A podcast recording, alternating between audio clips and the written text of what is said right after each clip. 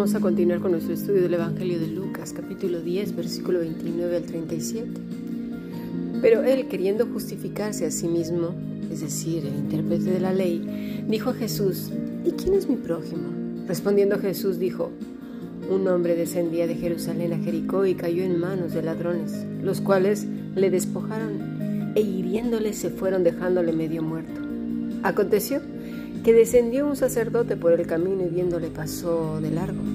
Asimismo un levita llegando cerca de aquel lugar y viéndole pasó de largo. Pero un samaritano que iba de camino vino cerca de él y viéndole fue movido a misericordia. Y acercándose vio sus heridas, echándoles aceite y vino, y poniéndole en su cabalgadura lo llevó al mesón y cuidó de él. Otro día, al partir, sacó dos denarios y le dio al mesonero y le dijo, Cuídamele y todo lo que gastes de más, yo te lo pagaré cuando regrese. ¿Quién, pues, de estos tres te parece que fue el prójimo del que cayó en manos de los ladrones? Él dijo, o sea, el intérprete de la ley, el que usó de misericordia con él. Entonces Jesús le dijo, ve y haz tú lo mismo. Bueno, hasta aquí, palabra de Dios. Notemos eh, varios aspectos porque la persona que que cae en manos de estos ladrones, de estos fieros hombres, le despojaron, le hicieron mucho daño y lo dejaron medio muerto. Esto es muy importante por lo que ahora vamos a hablar. Dice el verso 29 que quería justificarse a sí mismos. O sea, a sí mismo, perdón. Nosotros, los humanos, podemos infligir daño durante mucho tiempo puede que nadie nos ponga un freno o nos diga nuestras verdades. Hasta nos podemos acostumbrar a hacer daño y ser malvados y, no verlo como malo. ¿Por qué? Pues porque la persona aguanta y aguanta. Aquí vemos a estos ladrones que infligieron un daño tremendo al punto que dejaron al hombre medio muerto. Y a lo mejor dirás, ay, si yo nunca he golpeado a nadie. No, hay muchas maneras de hacer daño y muchas maneras de dejar a una persona completamente incapacitada para un montón de cosas. La violencia psicológica, la violencia familiar que se hace a través de la economía, de malas palabras, esa violencia pasivo-agresiva que es a través de los silencios, de tirar la piedra y esconder la mano, de hacerse siempre las víctimas, de no asumir las responsabilidades, de hacerse siempre el ofendido, la ofendida, y aun cuando le están diciendo sus cosas, todavía se atreve a hacerse él o la ofendida. Eso hace aún más daño. Eh, ya lo iremos viendo a lo largo de esta clase. Gente que está acostumbrada a hacer mal, a hacer daño y ya no lo ve como malo. Gente también que está acostumbrada a ver que otros hacen daño y tampoco verlo como malo y justificarlo, además porque pues, es un amiguito, una amiguita, me cae bien, no es tan malo al final de cuentas. Pues si te fijas bien, en el fondo es una buena persona. Bueno, si tienes que escarbar para llegar al fondo y ver que es una buena persona, evidentemente no es una buena persona. Pero bueno, hace unos días y con relación a esto, y conste que me iré al extremo. Quedo claro que me estoy yendo al extremo del péndulo. Para que mucha gente me, ha pasado, de verdad. Este podcast, gracias a Dios, se extiende más o menos su difusión alrededor de 65 países. Pero hay gente que se ha atrevido a, enviarme mensajes, ya sea por el email o por el WhatsApp, para decirme que estoy hablando de ellos que los estoy agrediendo. Miren, de verdad, conozco a muchas personas y no conozco sus vidas ni tampoco lo que hagan. El Señor está redarguyendo vidas, ¿no será eso? Está llamando la atención de más de uno. Porque ahora con el ejemplo que voy a poner, ha sido una, una alerta a todos, un punto negro y rojo para que pongamos mucha atención, por favor. Y conste, vuelvo a repetir, me estoy yendo al extremo, pero al mismo tiempo no. Y ya lo iremos viendo. Bueno, salió en todos los diarios y noticias, tanto de las conocidas como las alternativas, al Dalai Lama pidiendo a un pequeño darle un beso en la boca y no contento con ello, pidió que luego chupara su lengua. Esto, por un lado, escandalizó al mundo entero. Los de doble moral también se llevaron las manos a la cabeza. Y sin duda fue una escena bastante ofensiva y muy difícil de sobrellevar. Honestamente, fue draconiana. Para la gente que no le resultó tan ofensiva, yo ya estaría de verdad dudando de su moral, de sus valores, de su ética, de su amor y un montón de cosas, de su pureza eh, interior, que ya hoy en día de pureza pues creo que no se encuentra por ningún sitio. Pero bueno, vamos a ver este, este hombre, ¿eh? para uno que ya se le ha hecho un hábito hacer este tipo de cosas y que, lo que está, los que están a su alrededor lo ven como, bueno, algo normal, él es así, no pasa nada, es, es, broma, es un juego, todo lo justificamos, ¿verdad? Eh, cuando se trata de, de un amigo, la familia, pues le disculpamos todo y pues como ya lo dije, en el fondo es buena persona, en el fondo, ¿eh? hay que escarbarle mucho para encontrar esa buena persona. Pero bueno, buscamos justificar y justificar. Obviamente las personas que lo vemos desde fuera, desde el desapego, porque no tenemos apego a esa persona, pues de bueno no tiene absolutamente nada, ni de correcto, ni de respetuoso, ni de santo, ni de puro, ni de nada, de nada. Es un asco. Así pues, las cosas que hacemos, sobre todo las que tienen que ver con afectar a otros, infligir daño, abusar de un menor, o de una persona cualesquiera, da igual, en este caso era un adulto, ¿no? El ejemplo que nos está diciendo el Señor, unos ladrones, unos ladrones pueden ser ladrones del gozo, ladrones de la libertad, ladrones de la paz, ladrones de la armonía, asesinos, ladrones de la individualidad de una persona, de su decisión personal. Hay muchos. ¿Y cómo lo dejaron? Lo despojaron, lo hirieron y se fueron dejándolo medio muerto. Por favor, pongamos atención qué hemos hecho a lo largo de nuestra vida con nuestros seres queridos. ¿Cuántos padres, madres de familia dejan a sus hijos inútiles para siempre por una sobreprotección excesiva? Al punto que no pueden ya tomar ni siquiera decisiones, son, son hombres y mujeres ya cuando crecen totalmente inseguros. No saben, están incapacitados para vivir la vida en este mundo salvaje. ¿Por qué? Por esa sobreprotección. O esos padres censuradores, diciendo todo el tiempo a los hijos que son inútiles. Los, bueno, cada cosa, todas sus frustraciones, todos sus miedos, todos sus horrores los proyectan en los hijos. Deberían de correr a pedir, a pedir ayuda para que esa podredumbre no se desplace hacia los hijos. ¿Y qué decimos de los matrimonios?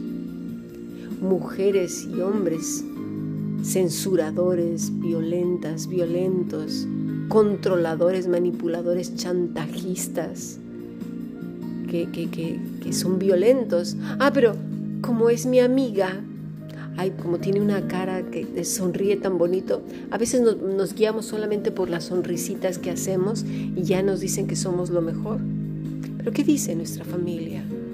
Nuestra pareja vive atormentada, vive que ya no puede, ahogada, ahogado, desesperada, desesperado porque te has convertido en un azote, en, ese, en esos ladrones los cuales le despojaron de su libertad, de la paz, del gozo, de su individualidad, e hiriéndole, se lo dejaron medio muerto. Ah, pues esto tú, yo no, yo no he hecho nada. Pues así, así, así somos. Así somos. Y el Señor está diciéndonos cosas muy importantes en esta parábola. Pero nos es más fácil verlo desde lejos. Allá uno, unos ladrones. Yo no tengo nada que ver con los ladrones.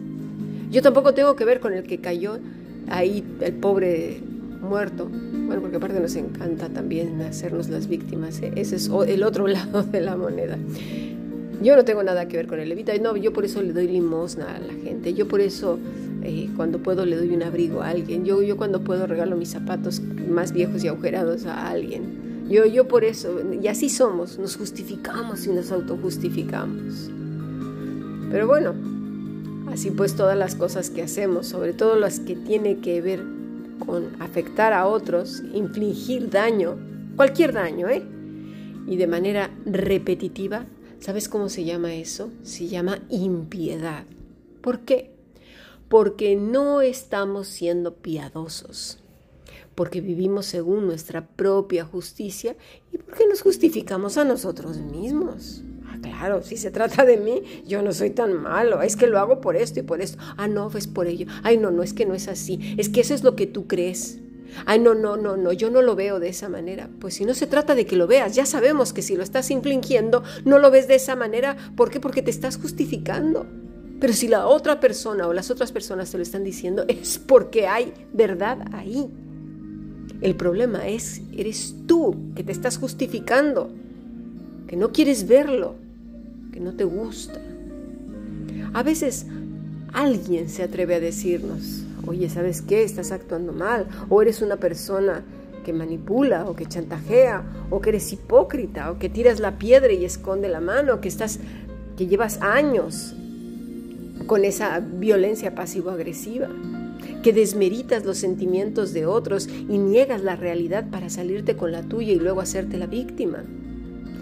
Bueno, en lugar de ponernos a pensar qué hay de cierto en ello y hacer un recuento de nuestros actos para poder llegar a ese punto de verdadero arrepentimiento, de verdadera constricción de corazón, de, de lamentar tanto que en esta parábola nosotros seamos los ladrones. Imagínate Seamos los malvados, los perversos, que hemos dejado a una o a varias personas medio muertas, infligiéndole un daño repetitivo. ¡Oh, Señor! ¿Qué pasa en lugar de eso? Bueno, la mayoría de las veces comenzamos a buscar aliados. Por ejemplo, en el caso que acabamos de ver, ha encontrado muy pocos, es decir, el caso del Dalai. Pero ¿Qué tal de algunos políticos ladrones, eh? Los primeros que salen a defenderlo son los simpatizantes y comienzan a justificarlo y bueno, y venga, va, pues si no es tan malo, es que ha hecho esto, ha hecho aquello y la gente es tan tonta que dice, no, pues sí, es verdad. Y enseguida olvidan todo el daño que ha infligido las ladronerías y tranzas y todas esas cosas. ¿Y qué tal de los lobos rapaces de algunas congregaciones supuestamente cristianas? Y de todas esas cantidades enormes de denominaciones que hay. Salen enseguida los aplaudidores a justificarlos, ¿verdad?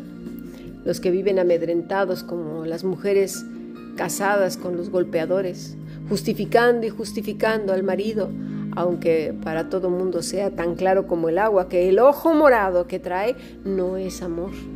Bueno, pero claro, como tiene indefensión aprendida, no puede ver otra cosa y justifica a su golpeador continuamente. Así estas pobres almas en desgracia, atrapadas en una secta llamada supuestamente iglesia cristiana, con gente violenta, religiosa, malvada, que carga de, de haz y deja de hacer. Bueno, así como este profesional y estudioso de la ley que el Señor nos pone aquí en la escritura como ejemplo. Este escriba que aparece en Lucas 10 busca, busca justificar su falta de piedad y de amor hacia el Señor. Este pasaje entonces nos enseña muchísimas cosas, pero hay unas muy, muy importantes. Y es que ninguna persona puede agradar a Dios por sus propios medios. No hay ni una. El amor a Dios con toda su alma, fuerzas, mente y todo el ser, y el amor al prójimo proviene de la dependencia de Dios por medio de la promesa, y esa promesa es Cristo. ¿eh? Y la otra que como consecuencia de falta de la primera, pues es amar al prójimo. El que ama a Dios, ama a su hermano también, lo dice Juan el apóstol. Pero a veces no entendemos muy bien esas cosas, sobre todo cuando se trata de ser el ladrón. Y bueno, ya no digo de los demás porque se justifican. También tengo, no tengo tiempo, no esto, pero imagínate, ahora nos estamos centrando en ese ladrón, esos ladrones que dejaron a este hombre medio muerto, esos que le, roban la paz a los demás, que dejan a las personas hechas polvo con sus palabras, ¿eh? Con esas caras, con, con ese desprecio. Ah, bueno, así pues este hombre intenta justificarse. La práctica de un pecado o varios nos lleva a la cauterización de la conciencia, de nuestro corazón. No vemos dónde está lo malo. Pues ¿qué hay de malo? Yo no he hecho nada malo. Al final nos creemos que somos buenos, aunque nos digan que hemos causado mucho mal, como es el caso de este líder Dalai Lamoso, que por cierto, todo esto es un catalizador a nivel mundial para ver dónde se encuentran los valores morales de la humanidad. Porque si llegas a ver el video con audio, te darás cuenta que la audiencia se está riendo. La pregunta es, ¿de qué se ríen? ¿De ver cómo un adulto abusa de su autoridad de un menor? Bueno, no sé, es que eh, es una vergüenza horrenda y algo muy peligroso lo que acaba de pasar. Eso será un tema que hablaremos después en una, alguna otra clase, quizás la del sábado. Pero esto es un asunto muy peligroso. Eh, pero también revela mucho de dónde están nuestros valores, mucho de cómo nos podemos acostumbrar a ver la maldad en otros y si nos cae bien ese malvado, ese ladrón, entonces simpatizamos con él y defendemos. Ay, no seas tan exagerado. Ay, no es cierto, tú eres el que está pecando, tú eres la que está pecando. Ah, pero ¿y qué pasó con el daño que causó tantos años? ¿Qué pasó con este menor? ¿Qué, qué pasó con todo lo que llevas haciendo? Ay, no es para tanto. Ay, qué, qué exagerada, exagerado. Así pues, en algunos sectores casi de toda la población mundial, la gente quedó escandalizada de lo que estaba viendo. Y de verdad espero no solamente que nos quedemos escandalizados y no hacer nada al respecto. Necesitamos defender nuestros valores, el respeto por nuestros niños, el cuidado y la protección de nuestros niños. Pero Veamos cuánta gente o nosotros mismos hemos sido apoyados y aplaudidos en nuestras maldades con otras personas, justificando y justificando. Y luego está otro efecto. Mira, hay gente que, bueno, lo ve y dice, ostras, sí me he equivocado y con cierta rabia ¿eh? por ser evidenciada, evidenciado, pides perdón. Pero luego tu mal corazón ¿eh? viene como una fábrica infernal a decirte que no, que eso no es cierto, no, no es así, así no fueron las cosas, que esta persona finalmente se lo merecía, que está exagerando, que bla, bla, bla, bla, bla, bla, un montón de cosas, que tal y cual, bueno, y como faraón sale peor la cosa, porque sale lo peor de ti, lo peor de mí. Y entonces te vuelves doblemente más malo que antes, más mala que antes. Mucho mal humor, malas caras, venganzas, malos tratos y aún peores que los anteriores. Y lo peor es que influenciando a los que posteriormente serán los aliados que irán en contra de tu víctima. Esos aliados se les convence con actitudes victimistas. Bueno, ay, ah, ah sí, es que esto, eh. ay, bueno, es que aquello, ¿no? Vamos preparando el terreno.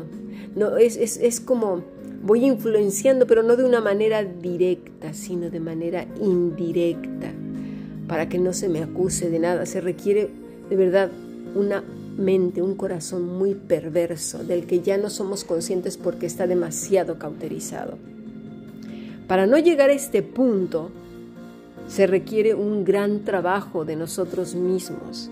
Estar conscientes de nuestros actos, pensamientos, intenciones del corazón. No yéndonos a ningún extremo. Y de allí la importancia de la sabiduría y de la inteligencia que solo vienen del cielo porque nos da por hacernos las víctimas. Ay, soy tan mala, soy tan mal, hoy merecería la muerte, que no sé qué, que no sé cuánto. O la justificación y justificación. El Señor le dice al estudioso y jactancioso escriba, después de enseñarle una parábola, ve y haz tú lo mismo. O sea, él dice, hizo uso de la misericordia, dice, el, el escriba. Y le dice el Señor, bueno, vea y haz tú lo mismo. Estas palabras de ve y haz tú lo mismo son para ti y para mí.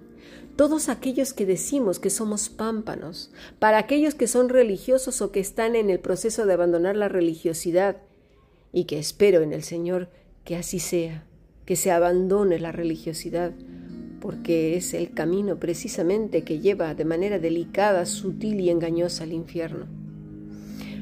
Vamos, hagamos lo mismo. ¿Y qué es lo mismo?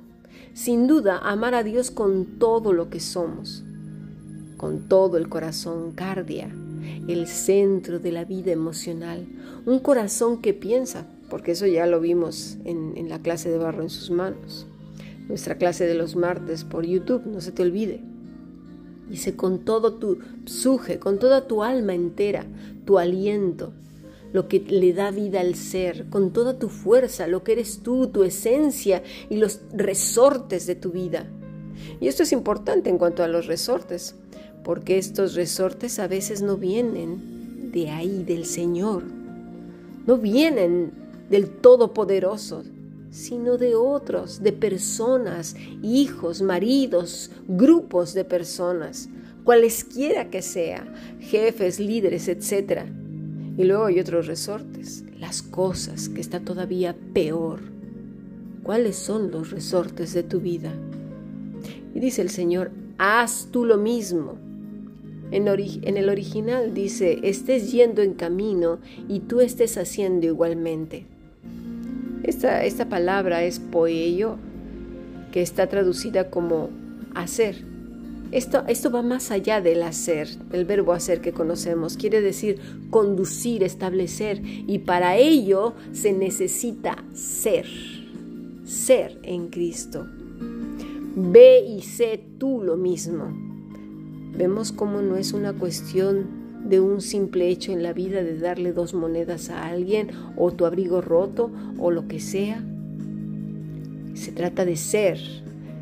El que es ladrón el que ha golpeado y ha dejado a alguien medio muerto, lo ha despojado de su individualidad, de su libertad, de su ser. ¿Eh? No solo se trata de, ay, bueno, ya está, ¿eh? ya, vamos a, vamos a vivir como si nada hubiera pasado. No, no, no, no, no, no, eso no es así. Ve y sé tú lo mismo. Como vemos, no es una cuestión de un simple hecho en la vida. Nunca. Es uno que camina, que transita por esta vida con Dios, como aquel Adán y Eva que caminaban con Dios en el jardín. Uno que dice que es pámpano, jamás se justificará a sí mismo.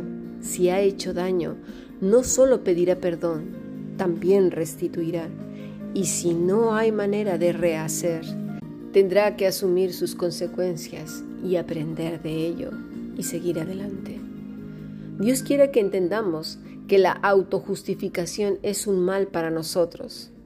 Las primeras personas perjudicadas, sin duda alguna, siempre, siempre seremos nosotros y luego, obviamente, los demás.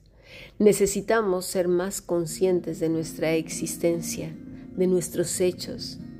Dice el intérprete de la ley, el que usó de misericordia es el prójimo. Usó es la misma palabra que establecer, instituir, llevar. Mira, esto es el fruto del Espíritu Santo. Uno que es un pámpano, el cual es adornado con el precioso fruto del Espíritu, que no es un trabajo del pámpano, ojo, sino de la vid. Tengamos claro esto, No olvidemos esto para no jactarnos nunca, ni justificarnos. Necesitamos ser más conscientes de nosotros mismos, porque podremos ser el ladrón. Eh, y esto, esto es lo más doloroso que nos puede suceder. ¿eh? Aquel que cayó en manos de ladrones, ¿serás tú la ladrona o el ladrón la cual o el cual has despojado a alguien hiriéndole? Y dejándole medio muerto y que encima no lo aceptes y que encima te burles y que encima lo rechaces y que encima hagas ironías y sarcasmos, desmedites su dolor, desacredites su vivencia. Tengamos cuidado. Tengamos mucho cuidado porque a veces criticamos al levita y al sacerdote ¿eh? y, y a veces nos echamos flores a nosotros mismos porque nos creemos los samaritanos por haberle regalado unas chanclas a alguien. No, ya hemos visto aquí que esto no se trata de haceres, se trata de una transformación total.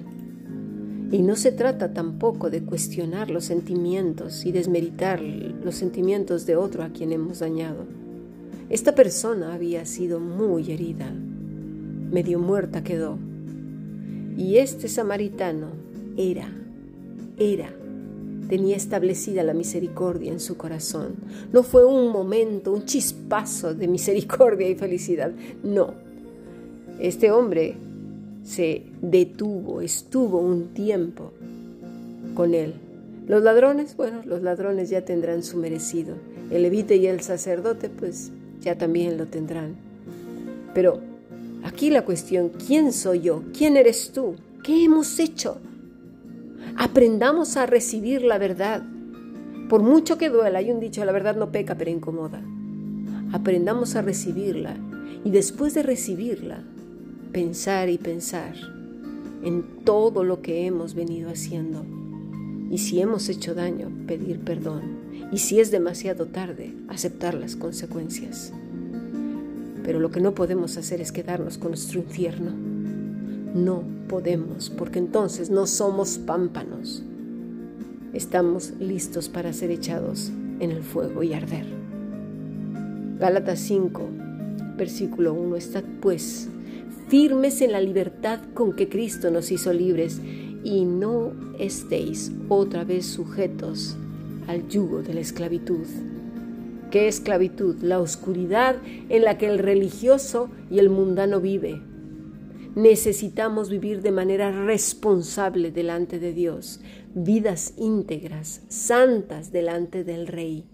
Que su luz alumbre todos los rincones de nuestra vida, de nuestro ser, de nuestra alma y de nuestro corazón, y ser lo suficientemente valientes y humildes para aceptar que nos hemos equivocado y pedir perdón. Que Dios nos ayude. Sigamos aprendiendo. Bendiciones.